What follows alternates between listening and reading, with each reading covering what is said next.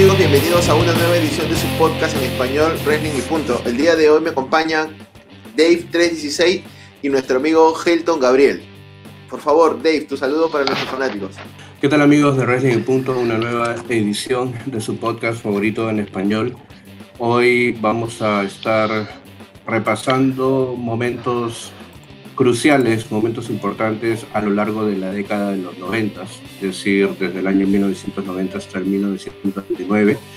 Eh, hechos importantes, relevantes que se sucedieron en la ECW, WCW.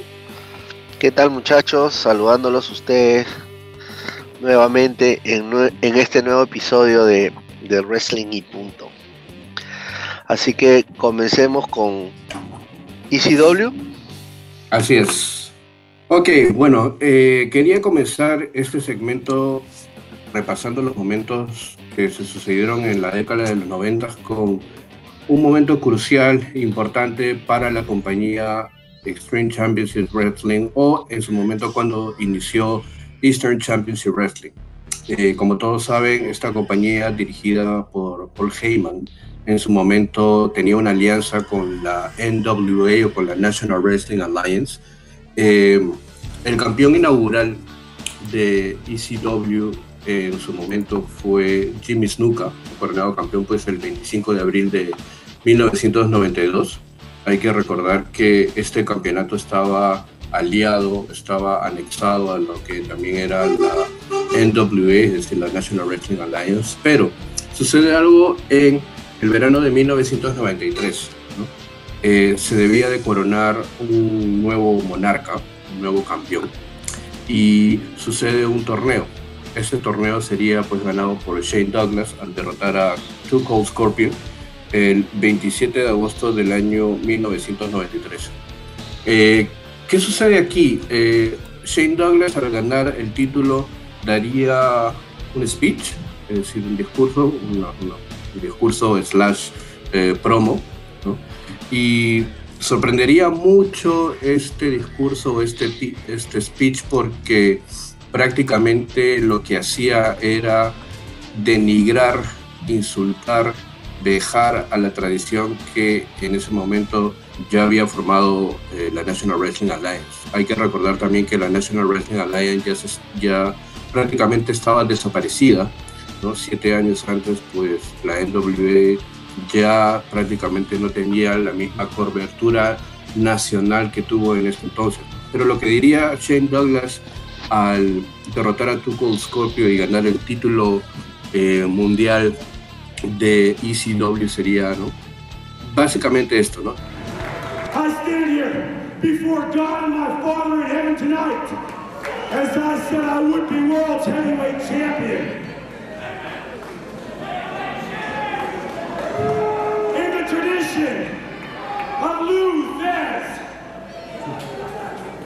Tradition of Jack Briscoe, of the Briscoe brothers, of Dory Funk Jr., of Terry Funk, the man who'll never die.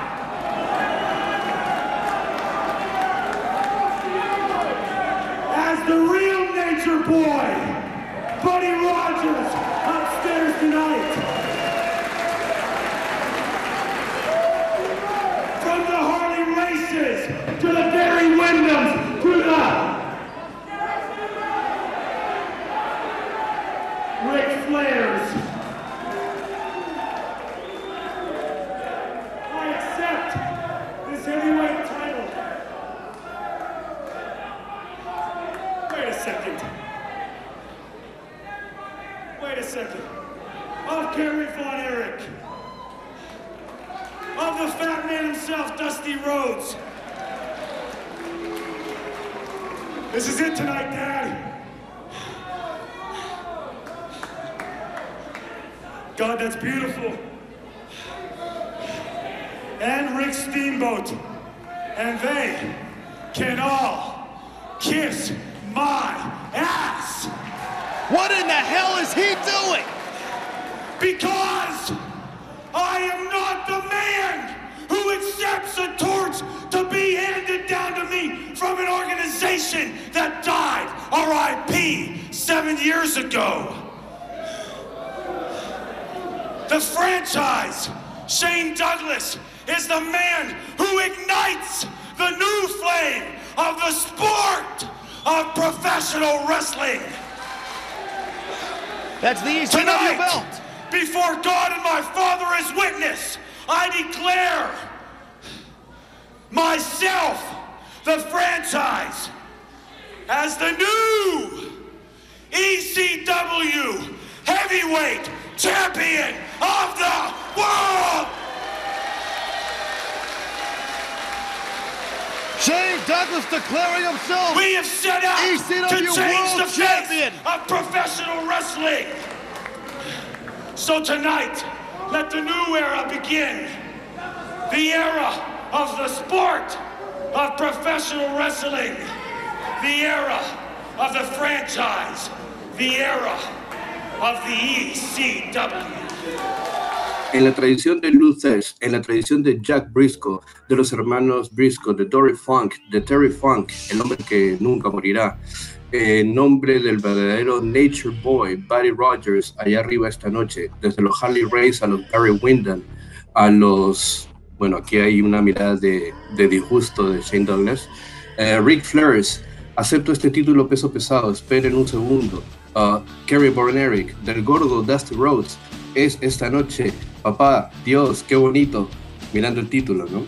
Y de Ricky Steamboat y todos ellos, me pueden besar el trasero. Y obviamente pues tiene el título, ¿no? Porque no soy el que acepta que se le pase la antorcha de una organización que murió, que en paz descanse, o RAP en inglés, ¿no? Hace siete años, la franquicia Shane Douglas es quien enciende la nueva llama de este deporte de la lucha libre. Esta noche, Dios y mi Padre como testigos, me declaro en la franquicia como el nuevo campeón de peso pesado mundial de ECW. Nos hemos propuesto cambiar la cara de la lucha libre, así que esta noche dejen que la nueva era empiece. La era de la lucha libre, la era de la franquicia, la era de ECW. Obviamente este discurso, este speech, tiraba pues por los suelos e insultaba pues a, a la extinta ya National Wrestling Alliance. Y un momento pues crucial e importante para lo que vendría después en Extreme Championship Wrestling. Sí, este, Dave, yo recuerdo esta, esta escena porque es parte también del, DVD de ECW, de Reason for ECW, que es uno de los mejores DVDs que he visto.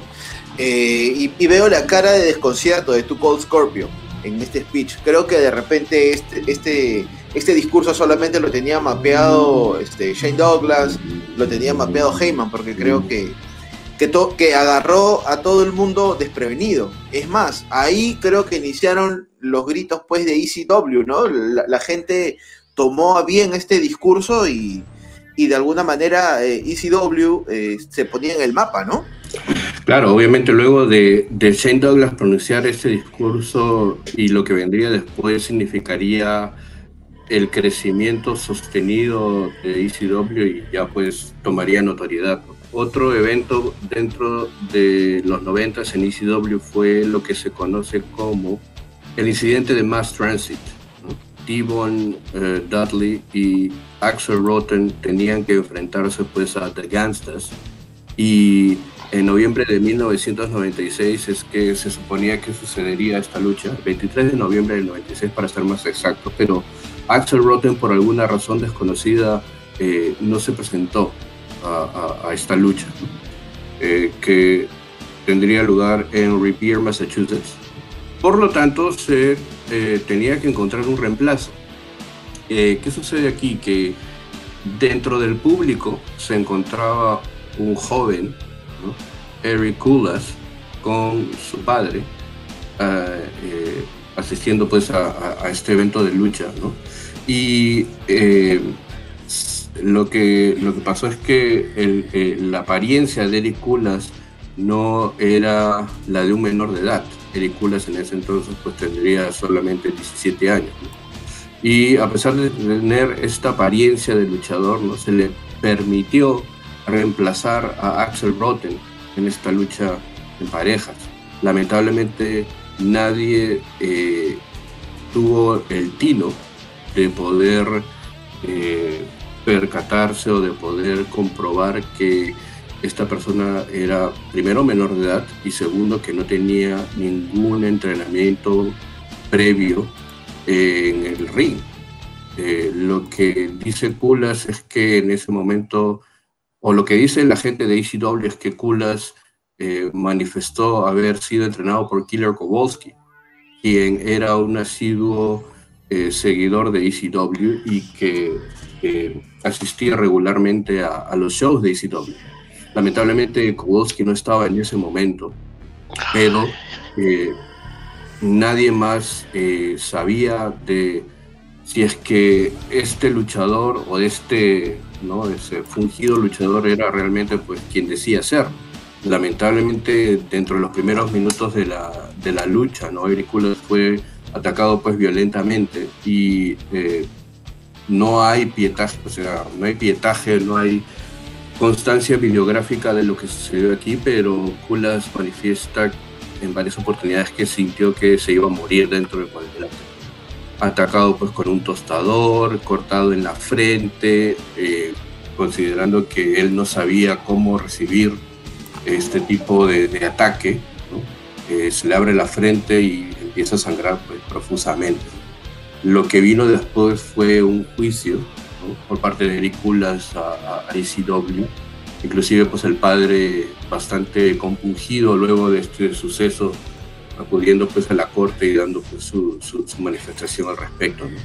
Pero fue realmente algo impactante y que eh, los fans de ECW en su momento pues eh, era algo muy muy chocante la verdad. Claro, y esto es cuando este, uno como fan intenta pasar pues este para se para del asiento y de alguna manera quiere subir al ring, ¿no? Quiere eh, emular a las superestrellas, piensa que de repente un lace, un paseíto de cuerdas, caer en la lona, recibir un golpe, es, cuestión este, de simplemente mirarlo y hacerlo, ¿no? Esto, esto toma años de práctica, entrenamientos, huesos rotos, un montón de cosas. Sí, no hay, no hay un pietaje de esto, simplemente pues este es el, el comentario que hacen los involucrados, ¿no?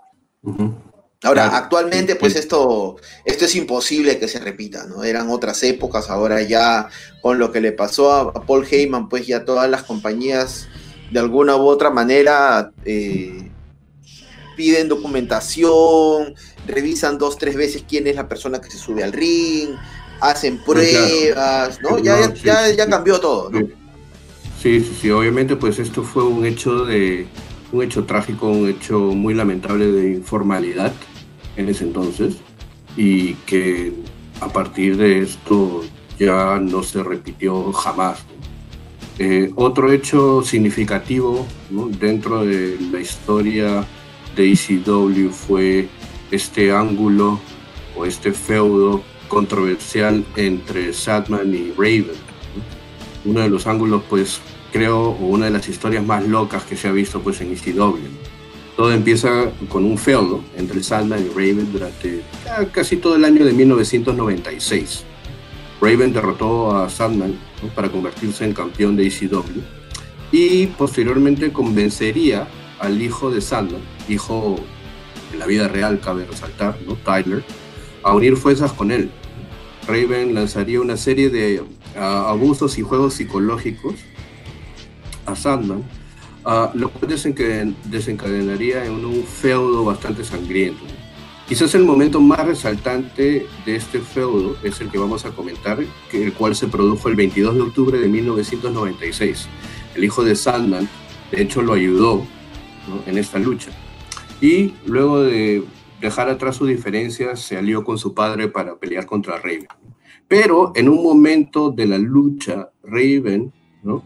Eh, golpea por detrás a Sandman y con ayuda del Blue Mini y de Stevie Richards atan a Sandman a una cruz de madera y lo llevan fuera de la arena. La reacción eh, fue tan negativa en ese momento eh, que inclusive Kurt Angle, quien estaba como espectador presenciando el show, claro, eh, manifestó que demandaría a ECW si su nombre o su imagen se relacionaba con la compañía de alguna u otra manera. Entonces, obviamente puede ser crucificar a alguien ¿no? en una cruz de madera, ¿no? Ponerle una corona también, este, de alambre de púas. Claro. Es muy, muy, muy controversial. Lo que dice, pues, este, Raven años después es que no tuvo la intención de ser tan ofensivo o de ofender a la religión católica, ¿no? Pero bueno, el daño pues ya estaba hecho, ¿no? Inclusive el mismo Taz, Joy Styles también se indignaron, ¿no? Quedaron perplejos al presenciar pues este momento, que fue muy, muy, muy controversial para la compañía en ese entonces. Y a partir de ahí siempre se ha tenido que cuidar mucho el hecho de tener eh, o logos o cierta tipografía o alguna representación que tenga que ver con algo religioso. Sí, es cierto, este, Kurt eh, estaba en planes, en conversaciones para poder enrolarse en las filas de ECW y fue pues parte de este programa donde se, se mostró este, este hecho controversial como tú lo indicas lo que desanimó completamente pues a, a Engel a, firmar por, por la SW. Esto, esto sí lo he visto en varios especiales, lo he visto en, el DVD de, Confidencial, también en entrevistas. Eh, mala decisión, este, decisiones muy locas, decisiones este, de los 90, ¿no? Controversiales, fuera de lugar algunas. Pero, nada, sigamos, Chinito, sigamos. Ahora, como parte de, de poder seguir comentando los momentos, los mejores momentos de los 90 en ECW. Desde mi punto de vista, uno de los que más me gusta a mí es eh, Terry Funk ganando el título de ECW. Esto sucedió el 13 de abril de 1997. Pero esto pues eh, data de mucho más atrás. Más o menos como en el año 1993, Terry Funk pues tenía algunas luchas en WCW. En una de esas entrevistas, se comprometió a poder ayudar a una empresa que recién estaba pues saliendo, ¿no? A Eastern Championship Wrestling, ¿no? Que más adelante sería conocida como la ECW que conocemos, ¿no? Como Extreme Championship Wrestling.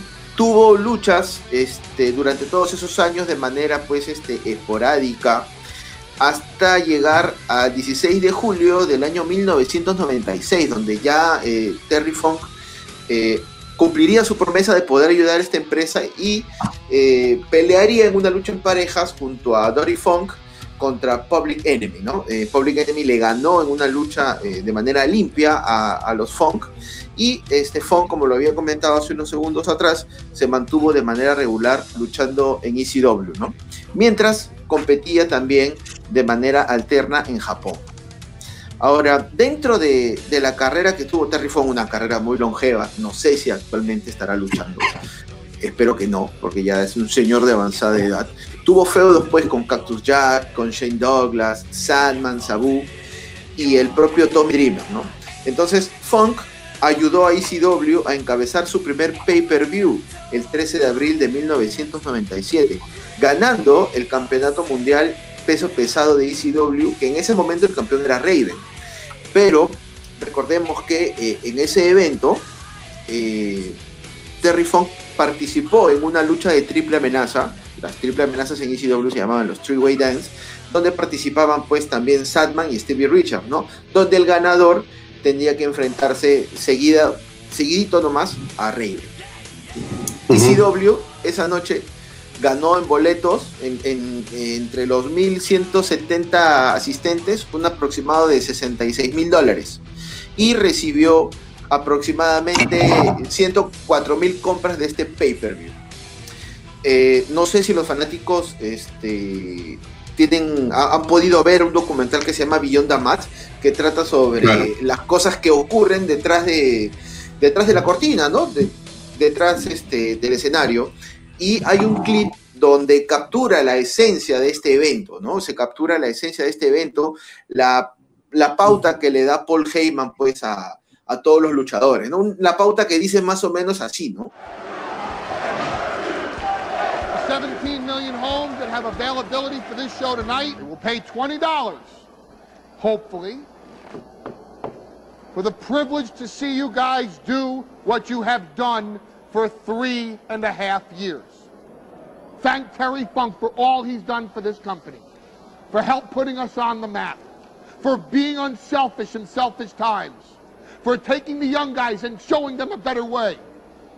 Tonight we have a chance to say, yeah, you're right. We're too extreme. We're too wild. We're too out of control. We're too full of our own shit. Or we have a chance to say, hey, fuck you, you're wrong. Fuck you, we're right. Because you have all made it to the dance. Because believe me, this is the dance. Start the show. Hay 17 millones de hogares que tienen disponibilidad para este pay-per-view. Esta noche pagarán 20 dólares. Toca la madera para decir con suerte. Por el privilegio de verlos hacer lo que han hecho durante tres años y medio. Gracias a Terry Funk por todo lo que está haciendo por la empresa, por ayudarnos a ponernos en el mapa, por ser desinteresado en tiempos egoístas, por llevar a los jóvenes y mostrarles un mejor camino.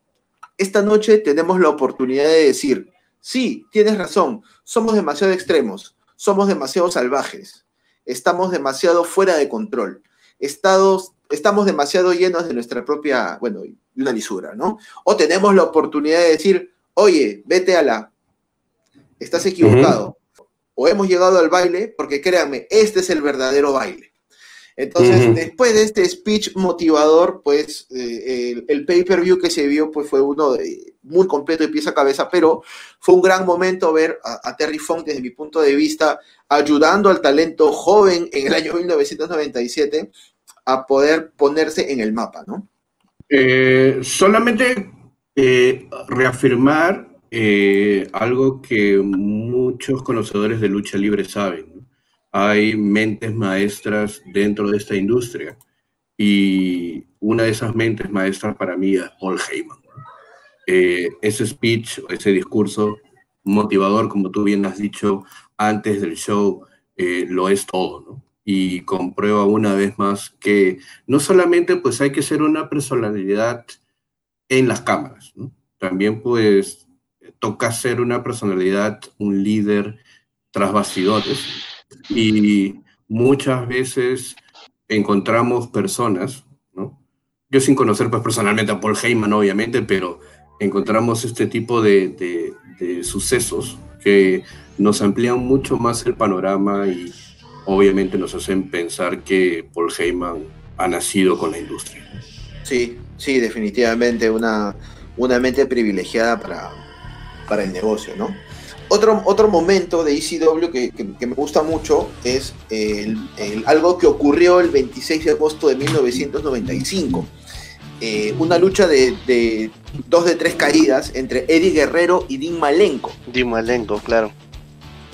Dean Malenko que ahora es entrenador este, de AEW, bueno, pues Eddie Guerrero ya, ya no está con nosotros, ¿no?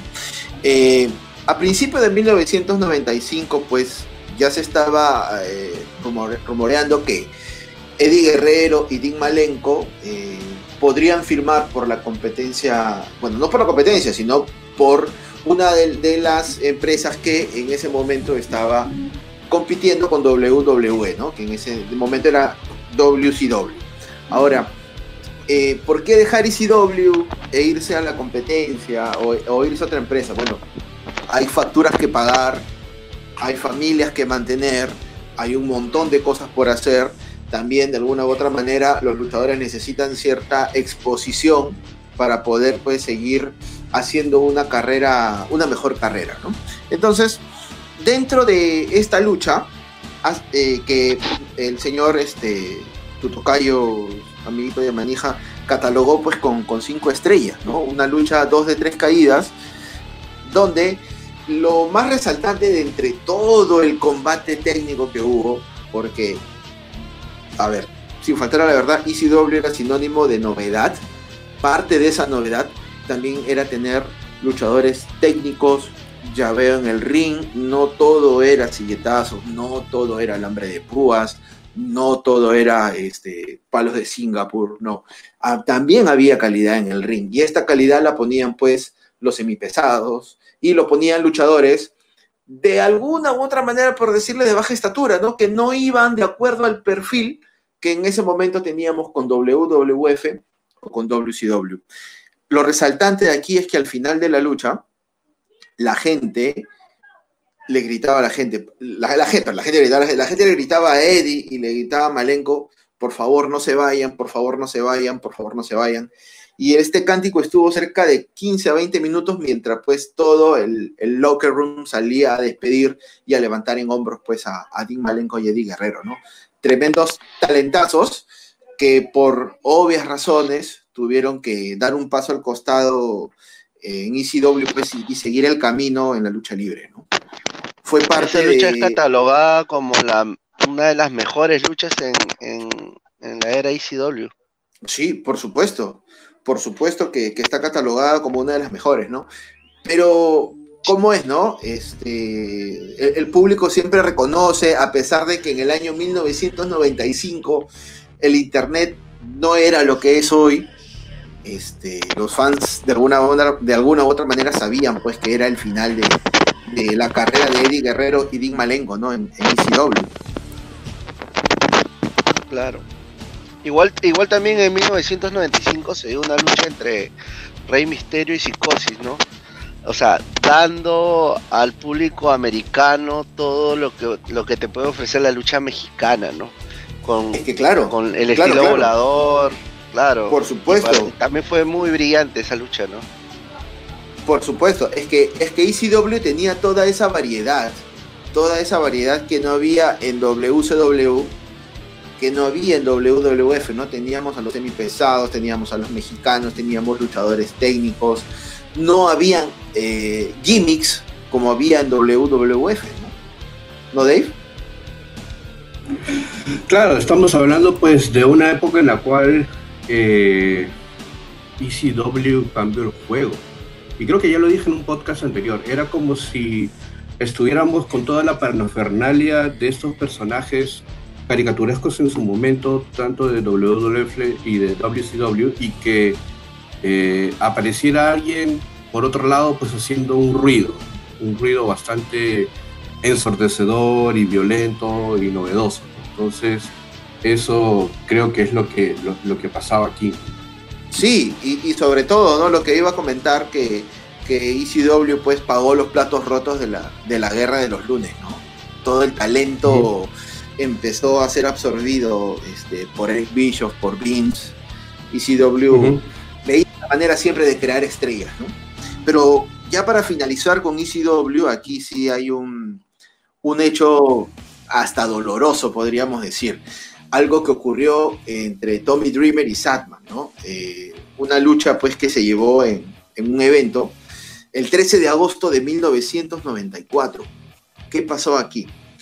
Había una, una disputa entre Satman y Tommy Dreamer. El que perdía esta lucha iba a recibir 10 golpes con el palo de Singapur, 10 golpes en la espalda.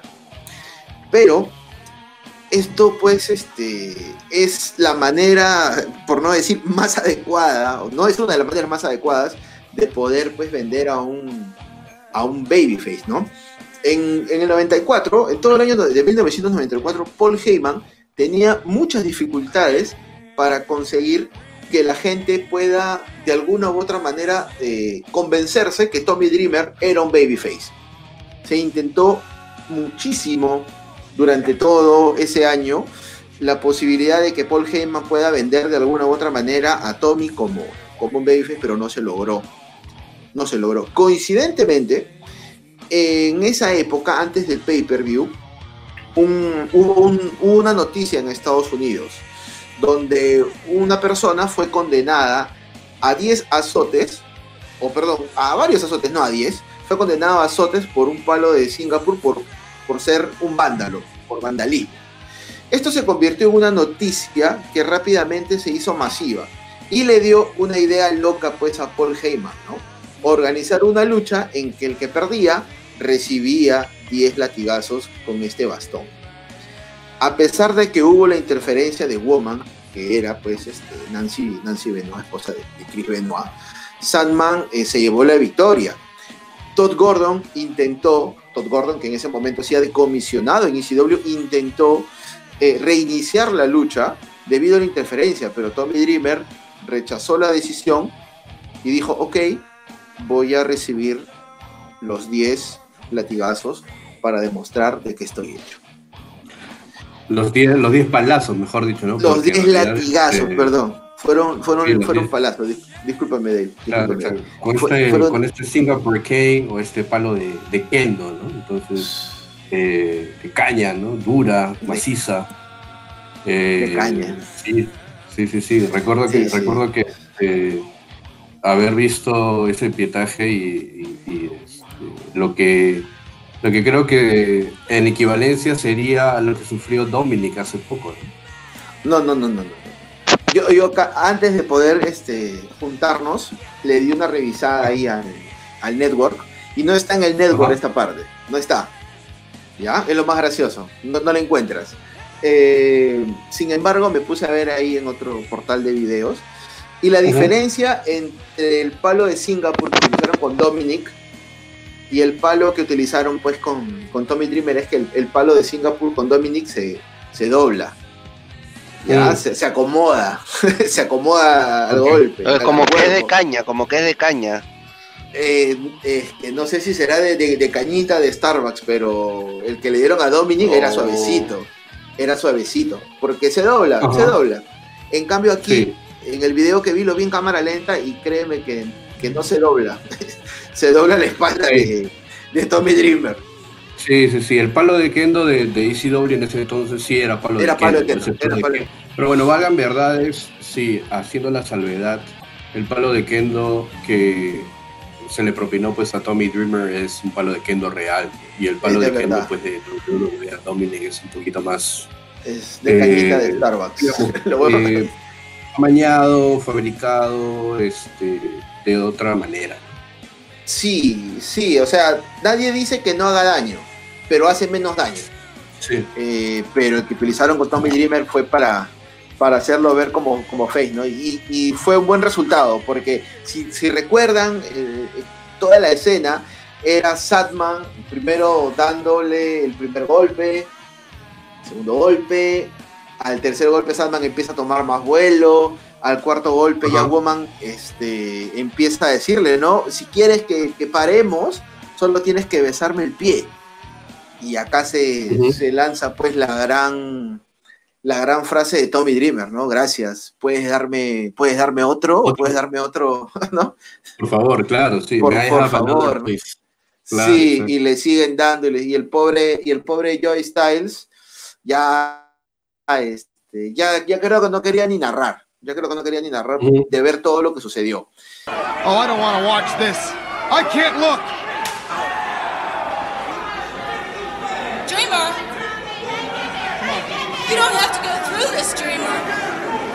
Dreamer! You don't have to go through this. All you have to do is get down on your knees and kiss my feet.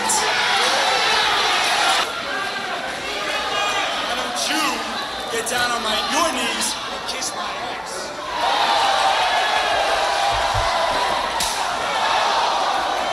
And those shots will get harder. Come on, big boy. Is that all you can take? I can stop this right now. Hang I in can there, make Tommy. you Stop. Come on, Dreamer. All you have to do is get down on your knees. Maybe in some other promotion, but this is ECW. Oh! I wish somebody caned her. Oh! Wow. Tommy, please, just bow. I mean, nobody's gonna call you a pretty boy. You're a man. Oh, God, look at the pain etched in his face. Just kiss her feet, Tommy. You're risking your career. Come on. Look at the welts on Dreamer's back. Oh, my. And Dreamer opts for the cane.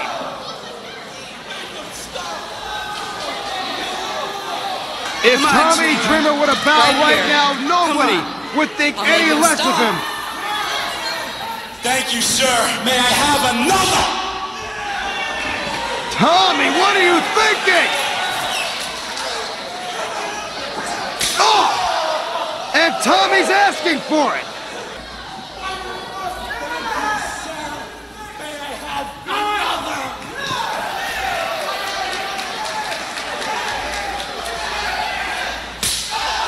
The shots are getting harder and harder. Dreamer bleeding. The Crimson running down his back, but he is taking each and every one of these shots with dignity. He refuses to bow. Dreamer boy, this is your last chance. That was number nine. Can Dreamer absorb Bow one more shot with that or cane? take the pain. Come on, Dreamer. Dreamer's got a decision to make. to me Will he bow at woman's feet or take the tenth shot? He can barely stand. I don't want to see Give this. it to him, Sandman. Oh my God! Can Tommy Dreamer ever come back from this beating?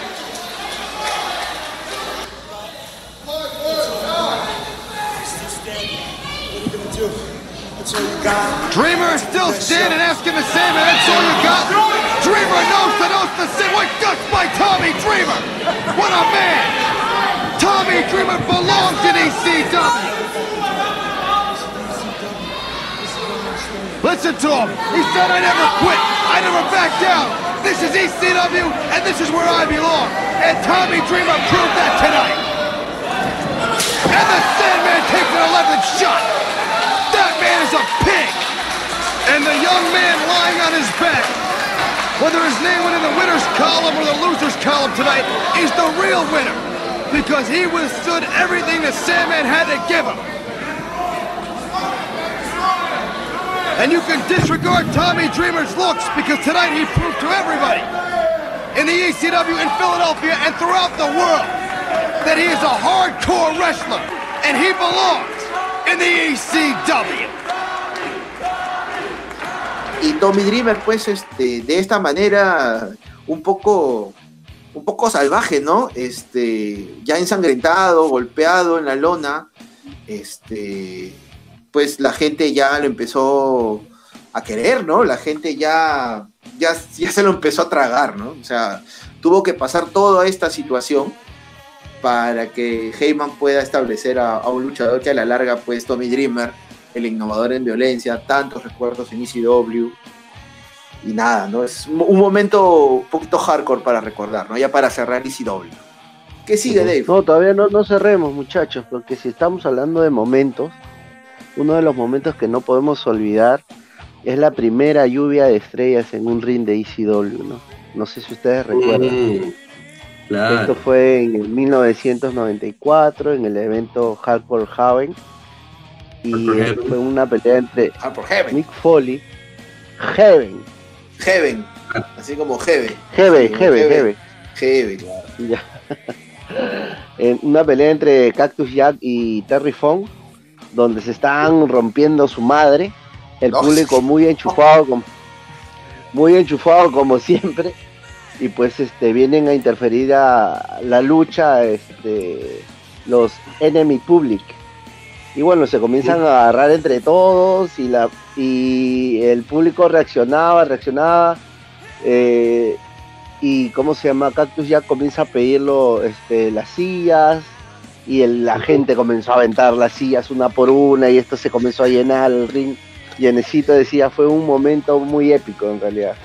Es más, es más, la voz del estadio, la voz del coliseo, la voz del estadio, el Álvaro Chimbó de ECW, de la ECW Arena, pedía que por favor ya no lancen más sillas, pero la gente igual, una silla más, una acomodó y yo me lanzo la silla igualito. Sí, claro. exacto claro. exacto exacto se escuchaba que decían ya no ya no tienen más sillas pero la gente ya no tiraba más sillas, chocherita. Panza Claro. para atrás, fa. Así que este, sí, claro, un momento, un momento para, para recordar dentro de la historia, pues también de, de, de ECW. Yo quería empezar eh, los momentos, o recordando los momentos más importantes en la historia pues, de WCW. El primer, eh, el primer Nitro.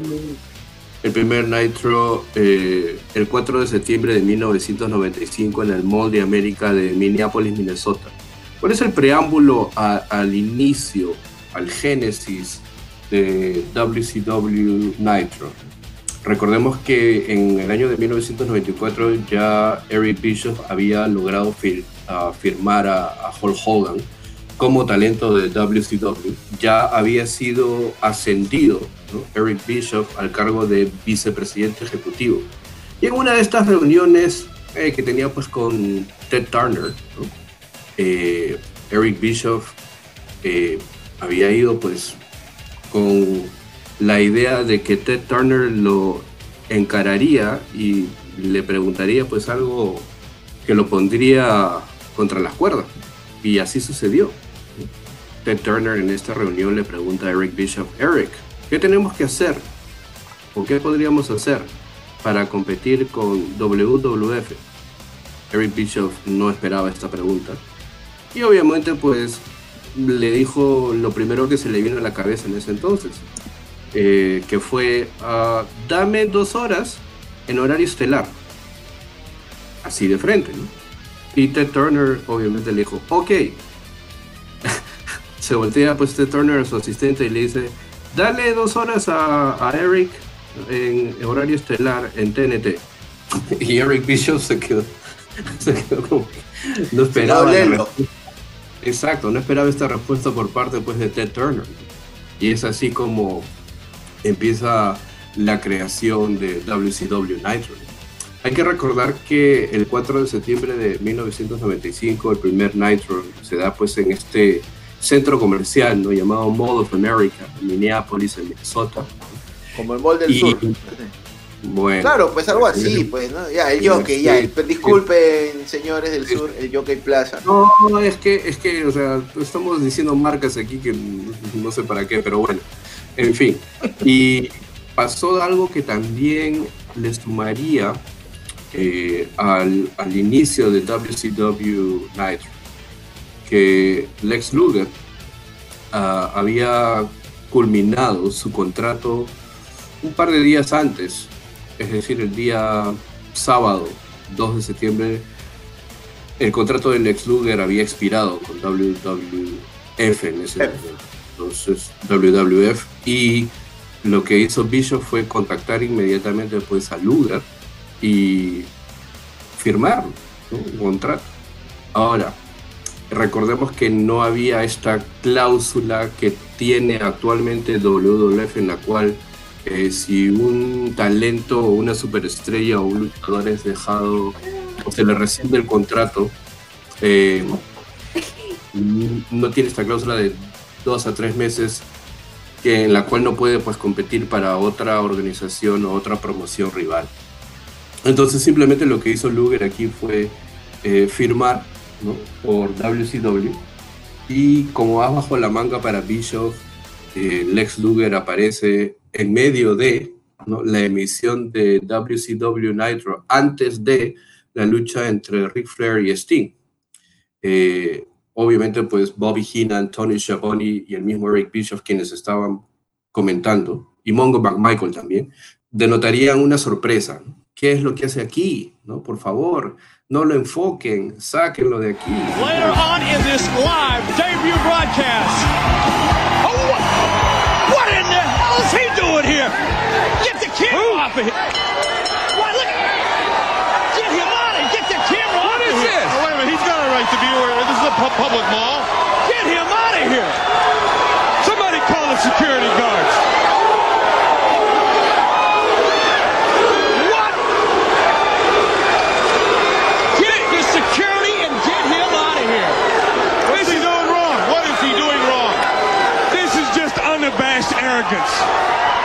Y vigilan diciendo, no, pero si es un lugar público, puede estar en donde quiera, ¿no? Pero pues ya el tiro de cámara había enfocado al Lex Luger, ¿no? Y era uh, un momento de confusión un poco para los fanáticos porque eh, se mostraba como que Lex Luger había venido de WWF a WCW.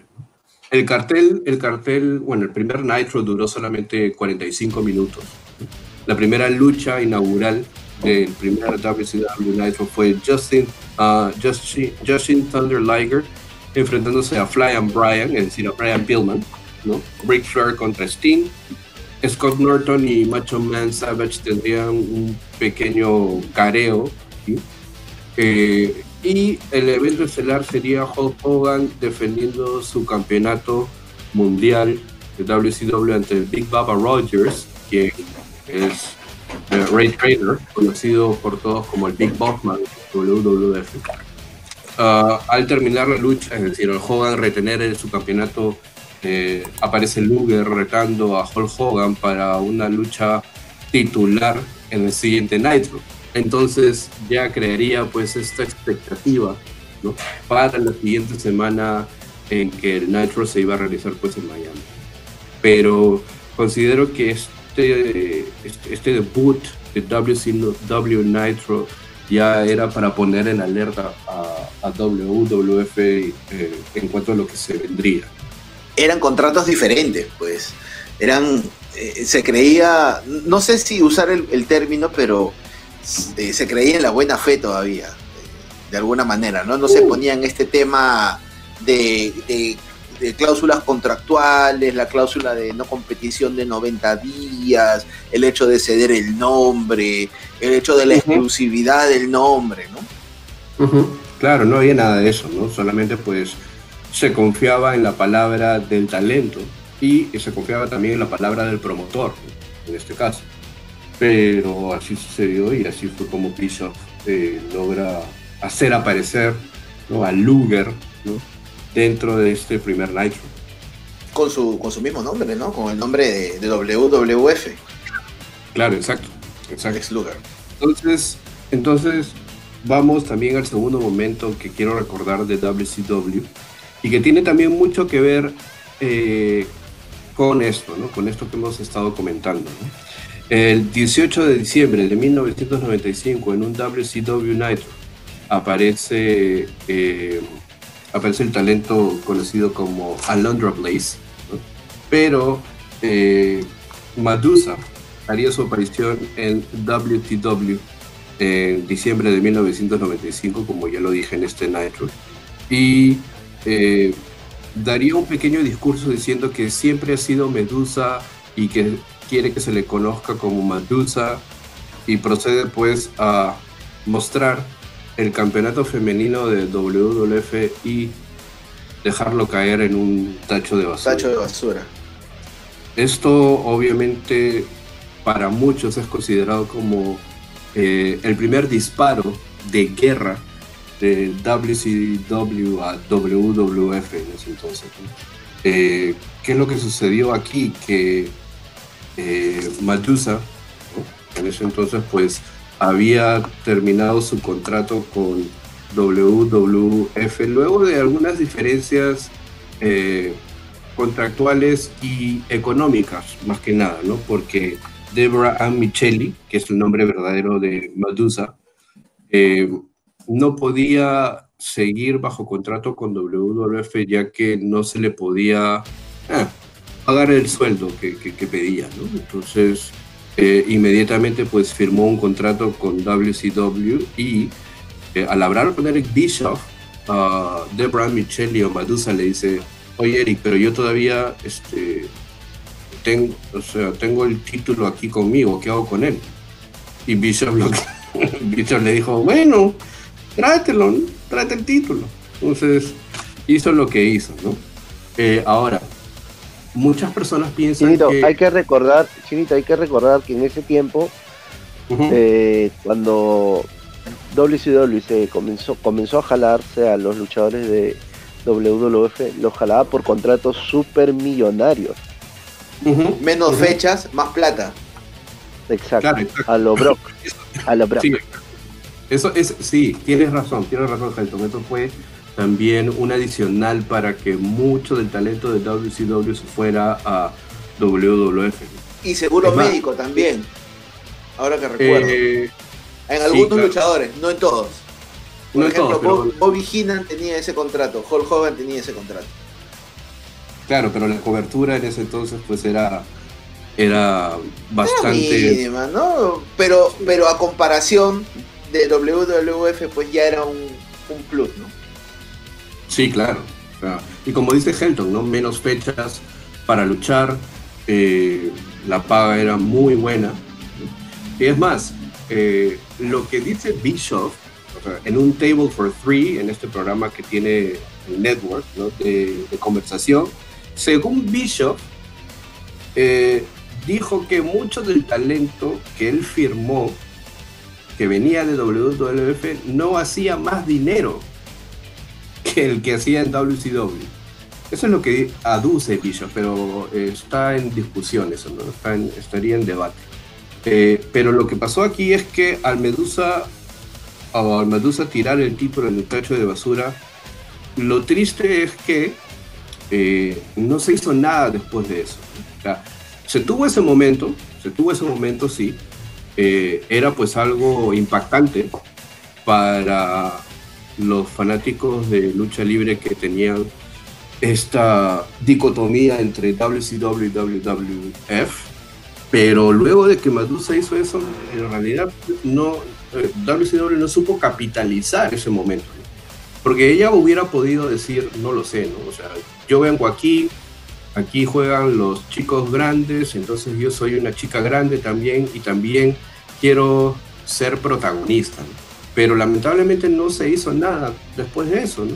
Lo que sí es que eh, Madusa tuvo un feudo con Sherry Martel, que luego, pues, este, al Nitro de la semana siguiente lucharía contra Sherry Martel y perdería. Y luego después WCW traería a, Bull Nakano y eh, lucharía con ella en Hawk Wild de 1996.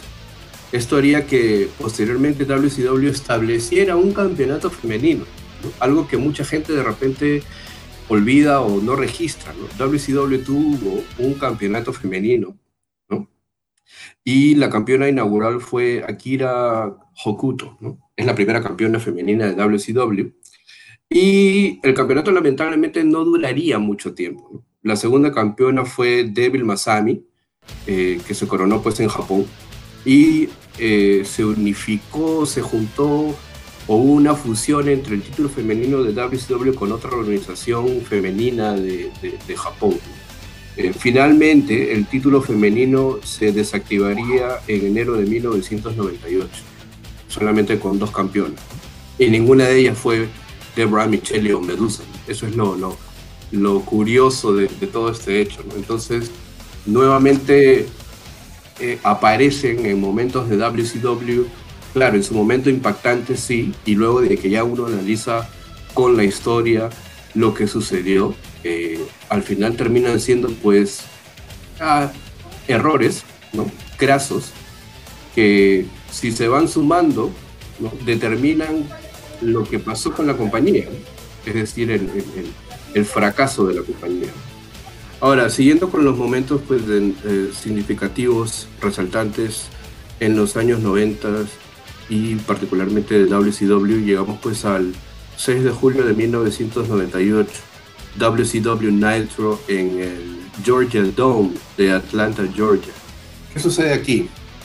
Eh, Goldberg, campeón de los Estados Unidos, con una racha invicta, ya consolidada figura dentro del roster de WCW, recibiría una oportunidad titular para retar al campeón de peso pesado mundial Hulk Hogan. Lo particular de esto es que nuevamente es otra oportunidad en su momento grande para WCW, porque este Nitro, en este Nitro, eh, eh, este Nitro le gana el rating a Raw eh, el 6 de julio de 1998. Pero, ¿qué sucede aquí? Que JJ Dillon, en la edición Thunder del 4 de julio, anterior a este Nitro, anuncia eh, con Tony Schiavone esta oportunidad titular. Ahora, eh, eh, el, discurso que da pues JJ Dillon aquí es bastante grandilocuente. Me gusta mi trabajo, amo mi trabajo, muchas veces, a veces no quiero hacerlo, pero hay momentos en los cuales amo mi trabajo y este es uno de estos. Así que, eh, según, eh, según he sido comunicado por los ejecutivos de WCW, he recibido la noticia de que Hulk Hogan, ¿no? o perdón, para todos aquellos que Hollywood Hulk Hogan, ¿no? Ah, para todos aquellos, claro, para todos aquellos que ya han hecho planes para asistir al Nitro de este lunes en el Georgia Dome en Atlanta, Georgia, ¿no? Y para aquellos que de repente no van a poder estar presentes en el Georgia Dome, quiero que por favor eh, se organicen, ¿no? sintonicen este Nitro del día lunes porque ya he recibido la noticia por parte de los directivos de que eh, el campeón Hollywood Hulk Hogan defenderá su título ante eh, el que es el retador número uno, ¿no? y desde mi punto de vista también, Goldberg. ¿no? Obviamente se anunció eso y la gente que estaba ahí en Thunder explotó. Tony Schiavone también explotó. Ah, dijo. Claro. Ah, ¿Cómo, cómo, cómo, cómo dijo? ah. ¿Cómo dijo? Ok, listo, perfecto. Ajá. Y eh, la asistencia a este Georgia Dome el 6 de julio del 98 fue de más de 40.000 espectadores. Una asistencia que fácilmente podría haber sido en un pay-per-view. Anunciar una oportunidad titular, pues con días uh, de anticipación, no le da, eh, digamos, no le da la, la, posibilidad al evento, a la lucha de, de, poder tener pues una mayor audiencia o un mayor impacto. La audiencia sí la tuvo, obviamente, pero era una lucha que mucha gente esperaba y si es que realmente estás pensando en, en incrementar ¿no? Eh, o, causar un impacto, pues no la sueltas pues en un nitro, sino una construcción de semanas o con un feudo. ¿no? Entonces se soltó así, se hizo así y como ya dije, este nitro logró ganar en el rating de Raw. ¿no? Eh, la, eh, la, esta edición de Nitro empieza también con eh, eh, Goldberg tendría que defender el título de los Estados Unidos ante Scott Hall, previamente a enfrentarse a Hollywood Hogan, porque bueno, Hogan le había dicho a, a, a, Goldberg si es que quería enfrentarse por su título tendría que primero derrotar a, a su compañero de NWO, que era Scott Hall, y poner el título de los Estados Unidos en juego. Ahora, lo interesante es que también dentro de este cartel, de este Nitro, hubieron luchas tan interesantes como Dean Malenko contra Booker T por el título televisivo, ¿no? Canyon contra Raven, DDP y Carmalone. En ese entonces estaba trabajando pues este ángulo de DDP y Carmalone contra Hollywood Hulk Hogan y Dennis Rodman. Lanzan una promo contra Hogan. Chris Jericho contra Último Dragón, Disco Inferno y Alex Wright haciendo pareja enfrentándose a Public Enemy, Psicosis contra Juventud Guerrera, Sting y Lex Luger enfrentándose a Kidman y a Sick Boy. Y finalmente, pues el evento estelar Goldberg derrotando a Hulk Hogan por el título de WCW y eh, con una intervención, eh, cabe mencionar, de Karl Malone, ¿no? poniéndole pues una Diamond Cutter a, a Kurt Hennig ¿no? eh, en las afueras de, del cuadrilátero. Entonces, el, eh, la asistencia del Georgia Dome explotó una vez que Goldberg ganó el título, ¿no? Y eh, finalmente ver a Goldberg pues con los dos campeonatos, ¿no? El campeonato de los Estados Unidos y el campeonato de peso pesado mundial fue algo alucinante, ¿no?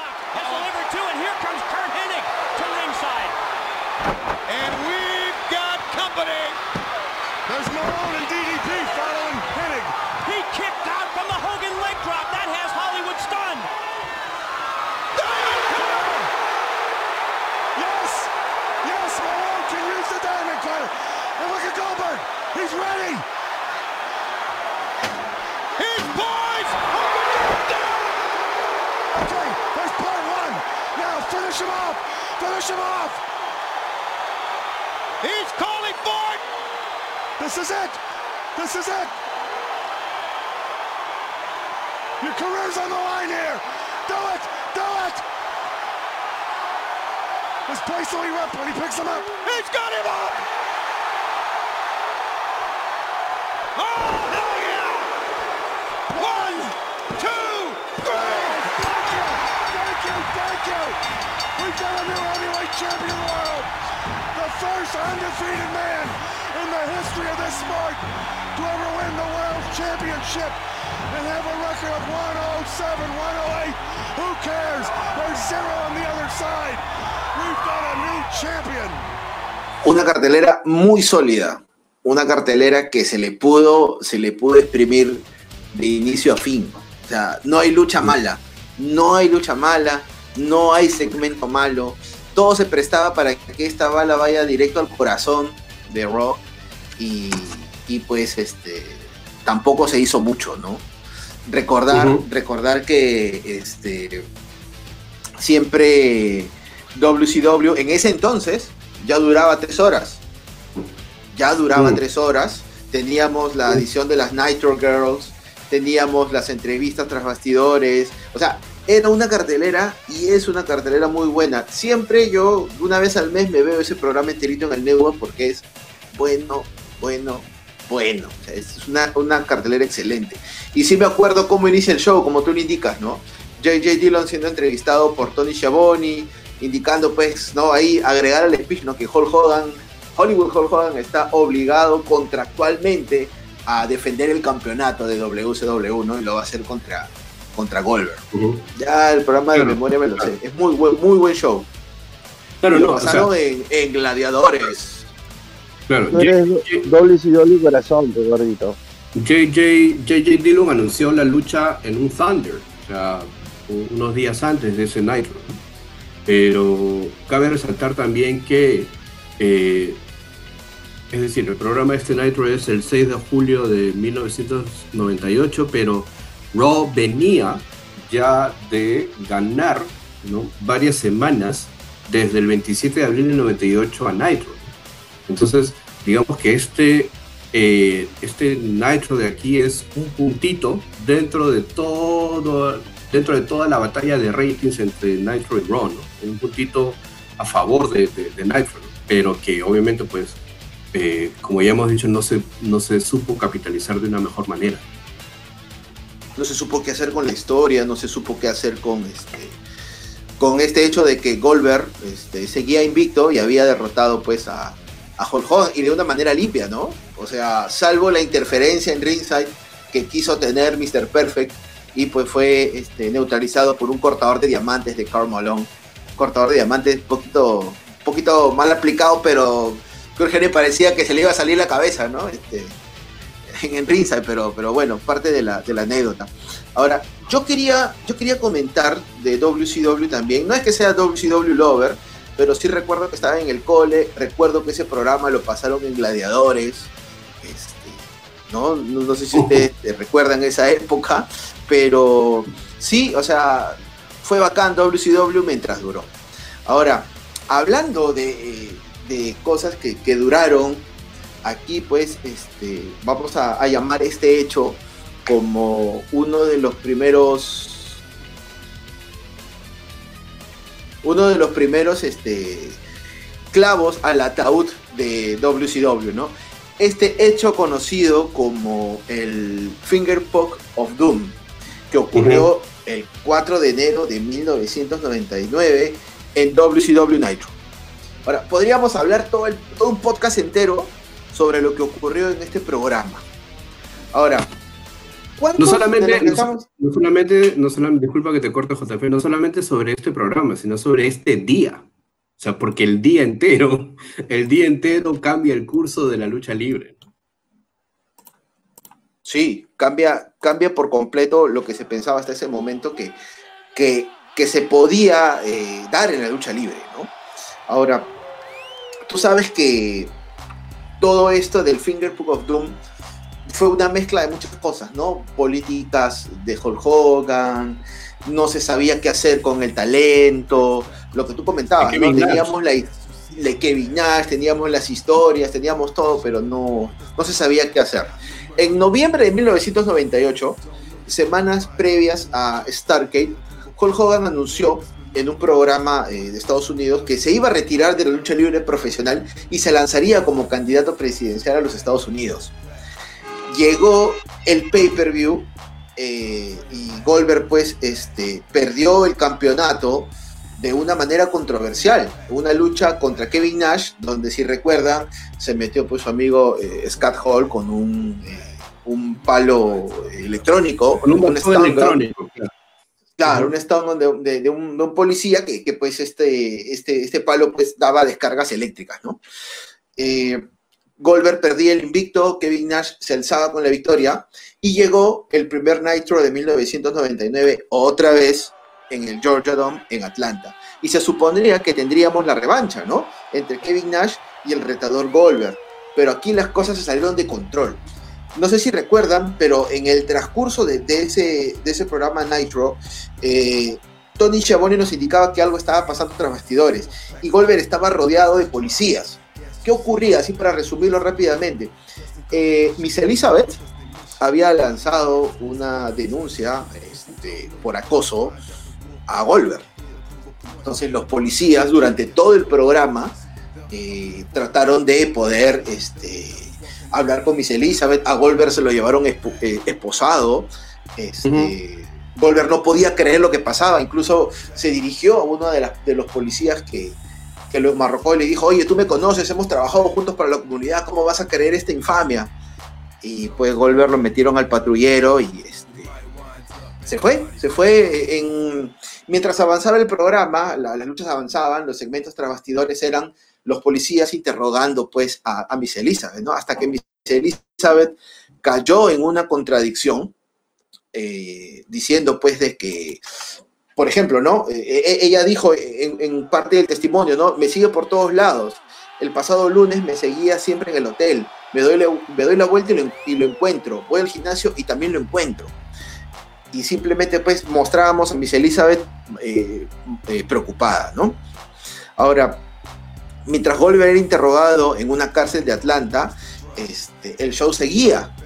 El, show seguía, ¿no? Entonces, Min Jin entrevista a Kevin Nash y Kevin Nash dice, no, yo sé quién está detrás de todo esto que le ha pasado a Goldberg. Y eres tú, Hogan. ¿No? Y, se dirige al presidente de WCW, que en ese momento era Ric Flair. Dame la oportunidad de luchar contra, contra Hulk Hogan, ya que sigue bajo contrato, ¿no?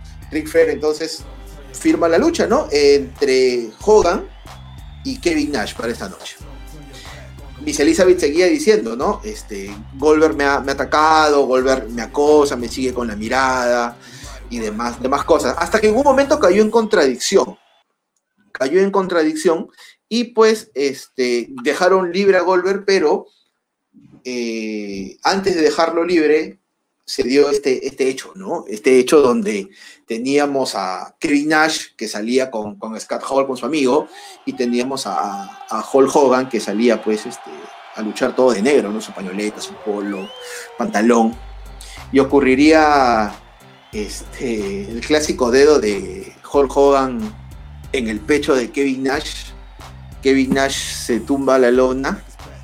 Eh, los comentaristas no saben qué, ha pasado. Uno, dos, tres.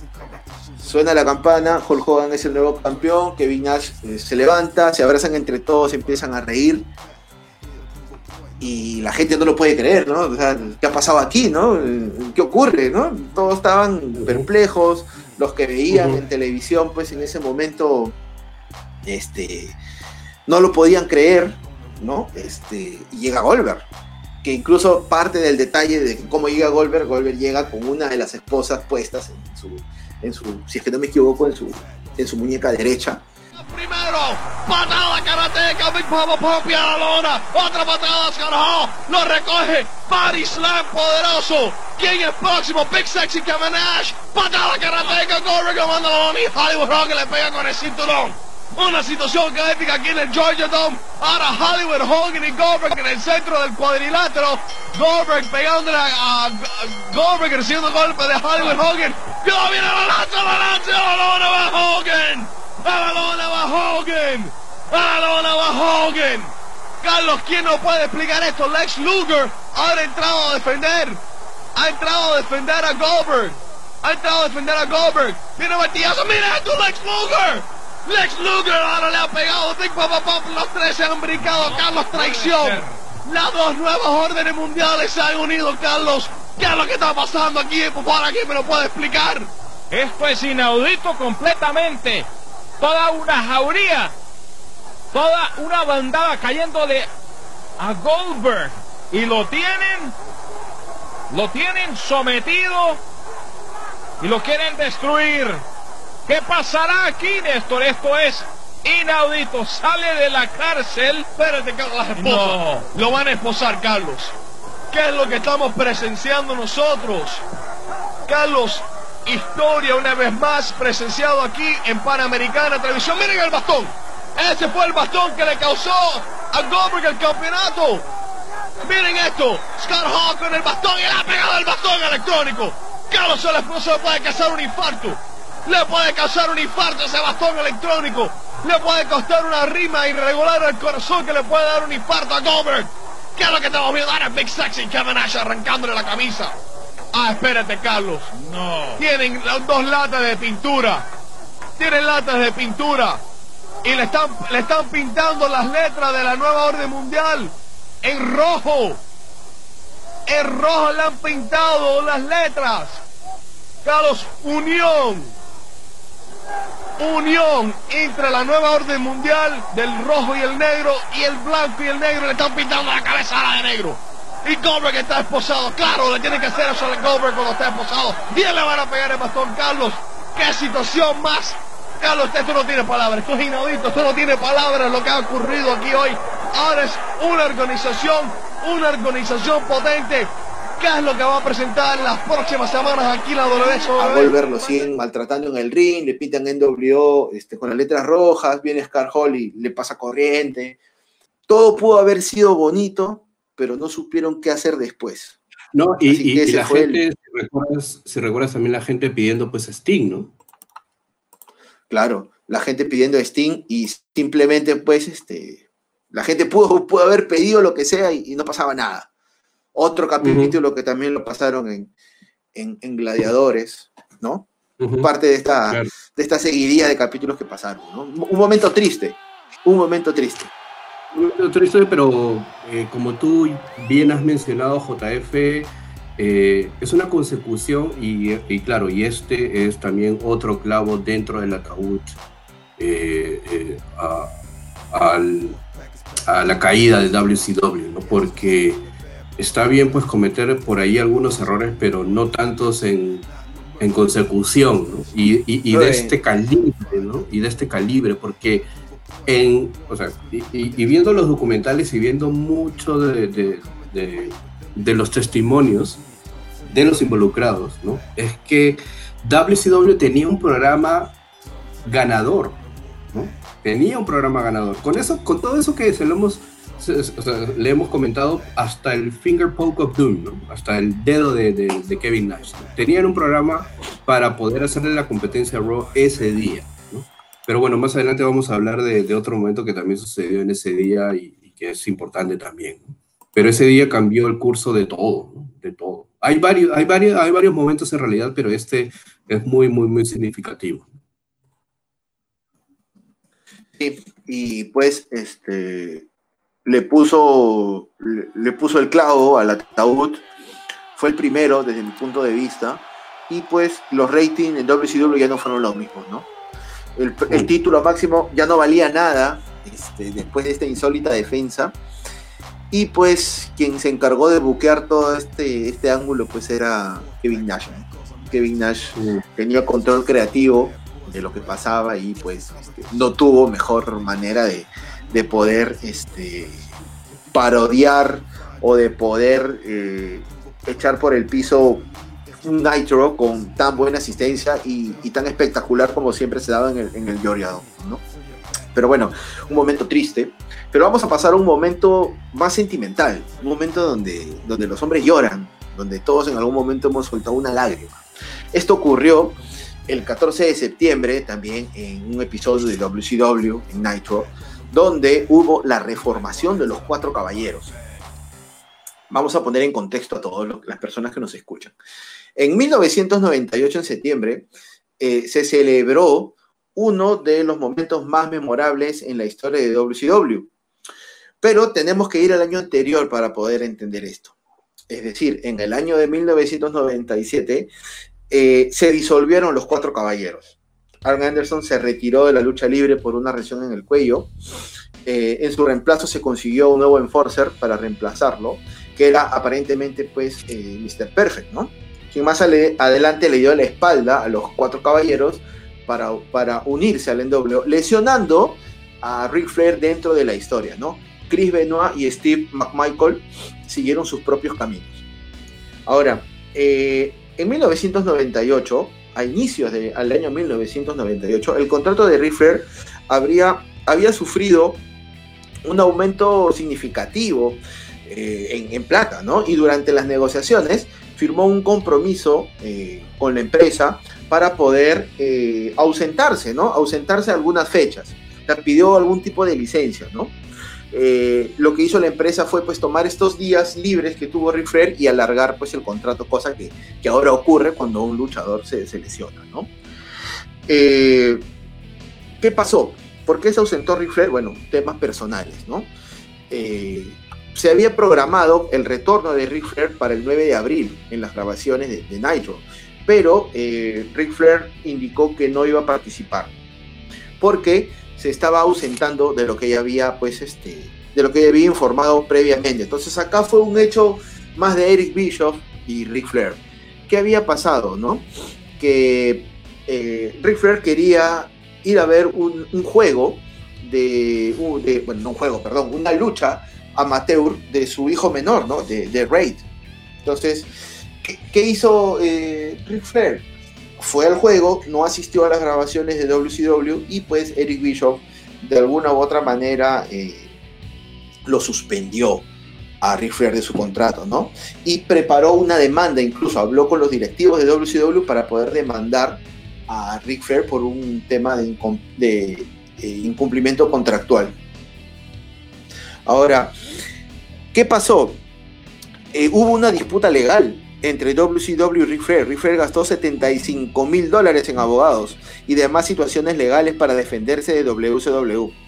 En ese tiempo, a pesar de este problema, la WWF mostró un interés en contratarlo al finalizar pues todo este tema, ¿no? Pero eh, declinaron porque como empezó todo este juicio, pues la situación legal de Flair no iba a ser este, muy bien vista por los directivos de, de la WWF, ¿no? Entonces, pasando todo este tema de, que vamos a juicio. De la, de, la, WWF o WCW? No, de la WWF. De la WWF. Mm. Ahora. ¿Por qué, tenía que, ¿Por qué tenía que intervenir la WWF aquí? No, lo que pasa es que WWF quería contratar a Ric Flair. O sea, ah, tenía planes para contratarlo. Pero como se enteraron del juicio, dijeron, no, no, no, no, mejor arregla tu, arregla tu problema y luego conversamos, ¿no? Arregla tu problema y luego conversamos. Entonces, eh, para evitar este juicio, para eh, evitar que esto pues llegue a otros términos, se disculpó con WCW, hicieron un nuevo contrato para que la demanda pues ya no, ya no siguiese su curso, arreglaron por abajo pues, y Flair tenía las puertas nuevamente para volver a WCW, ¿no? Se le levantó la suspensión, este y empezó este tema, ¿no? Este tema de poder reformar a los cuatro caballeros, que fueron pues Chris Benoit y Dean Malenko, que trataron de convencer a, Arn Anderson para reformar a este equipo, ¿no?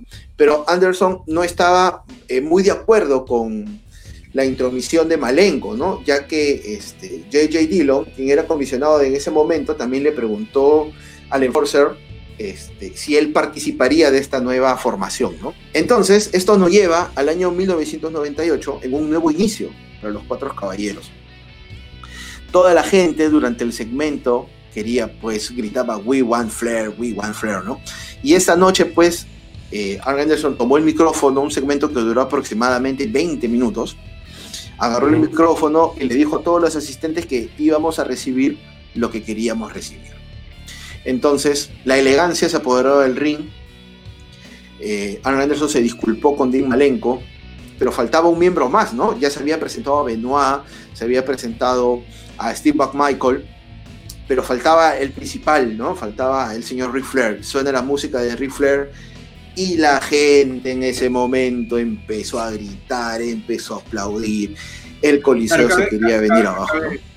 A decir que Arn Anderson, pues en su discurso dijo, ¿no? Oh, oh, uy, me he golpeado tantas veces en la cabeza, casi lo olvido. y, Exactamente. El cuarto caballero, Ric Flair, ¿no? Y sí, claro, obviamente, pues en uno de los segmentos que...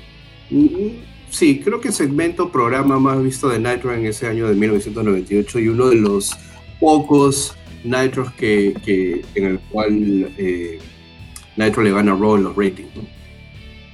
Sí, le, le gana a, a Raw los ratings. Y si te das cuenta, si, ve- si ven el video, amigos, en el network o en YouTube, donde lo tengan, es un Ric Flair muy emocional. Lágrimas eh, eh, en, en los ojos Mm. de, de Ric Flair. Se notaba una emoción especial por volver a ver al grupo junto, ¿no? O sea, los cuatro caballeros como, como grupo. Flair en la promo le agradeció a los fans por recordarle eh, que estaba vivo a pesar de todos los años que habían pasado, que su carrera había valido la pena y pues eh, también habló pues de Eric Bishop, ¿no? Lanzando unas promos, ataques, este, donde le dijo que lo odiaba, le dijo que era un abusador de poder, un mentiroso, un, un HDP, ¿no? an apology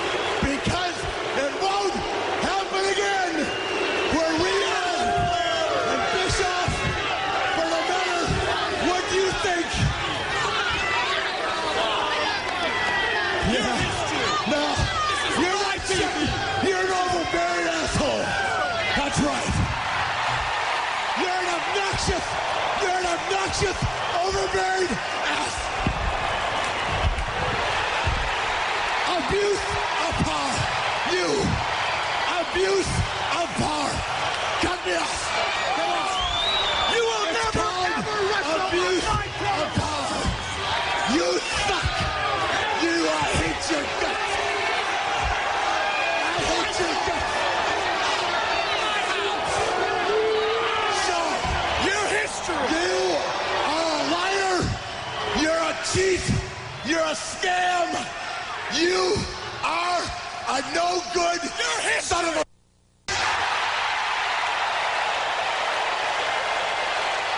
Fire me! I'm already fired! Fire me! I'm already fired! Es más, hasta Eh. Bishop aparece también dentro del segmento, ¿no? Sí, sí, sí. Aparece en el segmento, aparece en el segmento, pero Ric Flair se lo, se lo lleva a insultos. Ric Flair ya pues con las promos que siempre lanza emocionales, ¿no? Este, un buen, un muy buen momento, ¿no? Ahora, como dice, como dice Jim Ross, ¿no? En, en uno de los tantos DVDs que hay, en el DVD, perdón, de los Cuatro Caballeros, ¿no? Si no hubiesen los Cuatro Caballeros, no hubiese existido la NWO, no hubiese existido Evolution, no hubiese existido DX. todos estos grupos, bueno, DX, DX, ¿no? Ahora, los Cuatro Caballeros, pues era la contraparte del NWO, recontravisto, eh, pero era algo, algo interesante, ¿no? El NWO representando uh, la rebeldía y los Cuatro Caballeros representando pues la integridad y los modales adecuados para enfrentar a sus rivales. ¿no? Claro, cuando en los primeros años pues era prácticamente a la inversa, ¿no? Eh, la primera encarnación de los Four Horsemen que tenía pues a Arn Anderson, Ollie Anderson, Tully Blanchard y a Ric Flair era totalmente lo opuesto, ¿no? Nosotros somos aquí los que mandamos, los mejores y se acabó el asunto. Pero en esta encarnación final de los Four Horsemen era pues lo opuesto para contrarrestar pues al NWO. Helton, ¿algún momento de WCW que quieras comentarnos? Sí, de hecho que hay un momento en que a todos, sobre todo a nosotros los latinos, eh, nos, nos conmovió mucho, ¿no? El tema de cuando Rey Misterio perdió la máscara, ¿no? Eh, fue, este, la historia comienza en que prácticamente el Rey Misterio no, no le hallaban, no le hallaban este, eh, eh, cómo desarrollar su personaje. Él, en, ese entonces hacía pareja con Conan y, y, este Kevin Nash con Scott Hall lo retaron a, a una lucha de cabelleras con, contra Máscara. ¿no? Eh, él estaba muy desconcertado, no sabía lo que, lo que podía suceder, pero llegó el día, y esto fue en, en el Super Bowl de, del 21 de febrero de 1999, que se dio la lucha, comenzó la lucha, Rey Misterio muy entonado, eh, muy ágil, eh, llevando la lucha a lo extremo, como siempre él es. Pero poco a poco, en el desarrollo del combate, pues los, los gigantes se apoderaron de, de, la lucha y, prácticamente mermaron pues todo el accionar de los, entre comillas, latinos. Así que perdieron la lucha y con un gran pesar Rey Misterio se despojó del, del ¿cómo se llama? de su máscara y eso hizo que, que para él se podría decir este él cuenta no en una en, en unas entrevistas que he podido leer que sentía que el legado que él tenía, ¿no? De su tío había sido manchado. Pero, y hay muchas historias detrás sobre, sobre ese combate, ¿no? No sé si ustedes saben alguna. Bueno, lo que sí recuerdo es que el mismo Misterio cuenta, como, como lo mencionaste, ¿no? Que eh, llama a su tío pues para para contarle qué es lo que había pasado, ¿no? Al estar, al despojársele de la máscara. Eh, cuenta Misterio que se opuso a esta idea, ¿no? Eh, de manera pues contundente, ¿no? Pero que lamentablemente WCW no entendía lo que la máscara representaba para él, para sus fanáticos y, y, para su familia. La verdad que fue una, creo, una mala decisión, ¿no? Porque eh, los fanáticos también querían pues a Misterio con la máscara, y, perderlo eh, o perder la máscara de esa manera pues eh, le dolía mucho. También era pues este, frustrante no poder enfrentar a, un luchador o llegar pues a un feudo con, otra máscara, lo mismo pues pasaba, lo mismo le pasó, mejor dicho, pues también a Juventud y a, y a Psicosis, ¿no? y psicológicamente creo que fue una mala movida pues, por parte de, de, de, WCW. Así que eso es, creo, lo, tengo entendido que es lo que Misterio manifestó en, en su momento. ¿no? Incluso dice que el mismo Eddie Guerrero, el mismo Eddie Guerrero era el que estaba de, respaldando mucho a los latinos, sobre todo el que llevaba la batuta, ¿no? Eh, y él le dijo en, en una oportunidad sobre el tema cuando él ya sabía que iba a perder la máscara, que, lo haga, que, porque él estaba incluso pensando en no presentarse a la lucha, en realidad. Pero él le decía, esto es por tu carrera, en realidad, ¿no? De aquí tú no sabes a dónde te puede llevar. Pero... Pero es que también prácticamente creo yo, y esto creo que, que, lo hablan en un especial del Network, no recuerdo cuál, pero sí, sí, sí, recuerdo lo que dijo Misterio, ¿no? Dijo eh, prácticamente que en WCW eh, te decían lo que, lo que debías de hacer y tenías que hacerlo. Y Rey Misterio dijo pues de que el rumor era que se suponía que esa noche iba a perder la máscara, pero yo no quería hacerlo, quería preservarla.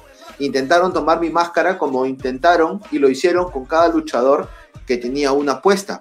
Y yo estaba en esa lista, yo era el siguiente. El drama llegó cuando Eric Bischoff puso mi contrato en juego si no perdía mi máscara, ¿no?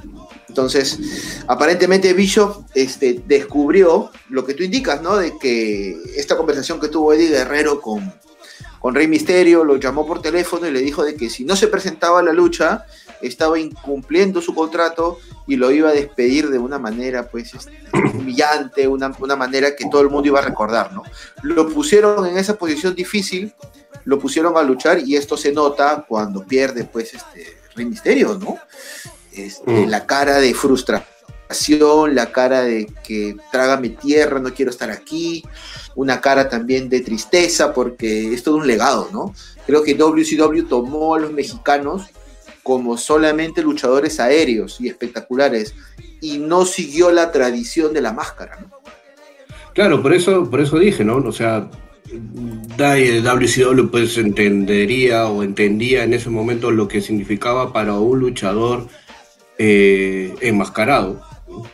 Rey Misterio, tener puesta la máscara y el legado que eso significa. El perder una máscara eh, es para cualquier talento luchador que lleve una realmente eh, vergonzante, vergonzoso, ¿no? Vergonzoso. Entonces, eh, esto no era entendido lamentablemente pues por, por directivos de WCW y obviamente pues público estadounidense. Entonces, si vas a México, obviamente que ni loco. O sea, lo, más degradante es una lucha máscara contra máscara y perder tu máscara es lo peor que te puede pasar. Entonces, entender esa tradición forma parte también de entender el negocio y, el respeto que se tiene que tener. Así que, nada, me parece algo interesante, un buen momento, Helton, eh, por comentar de, de WCW. Bueno, y ya para finalizar con WCW, pues, eh, ¿qué, momento el que se vivió en el evento Bash at the Beach del año 1996, el 7 de julio, desde Daytona Beach, eh, Florida, ¿no? El main event, los Outsiders, Kevin Nash, Scott Hall, eh, un miembro sorpresa contra Randy Savage, Sting y Lex Luger, ¿no? Que terminó en un, en un no contest. Terminó pues sin resultado en 16 minutos con 55. ¿Quién iba a pensar que Hulk Hogan pues traicionaría a WCW, ¿no?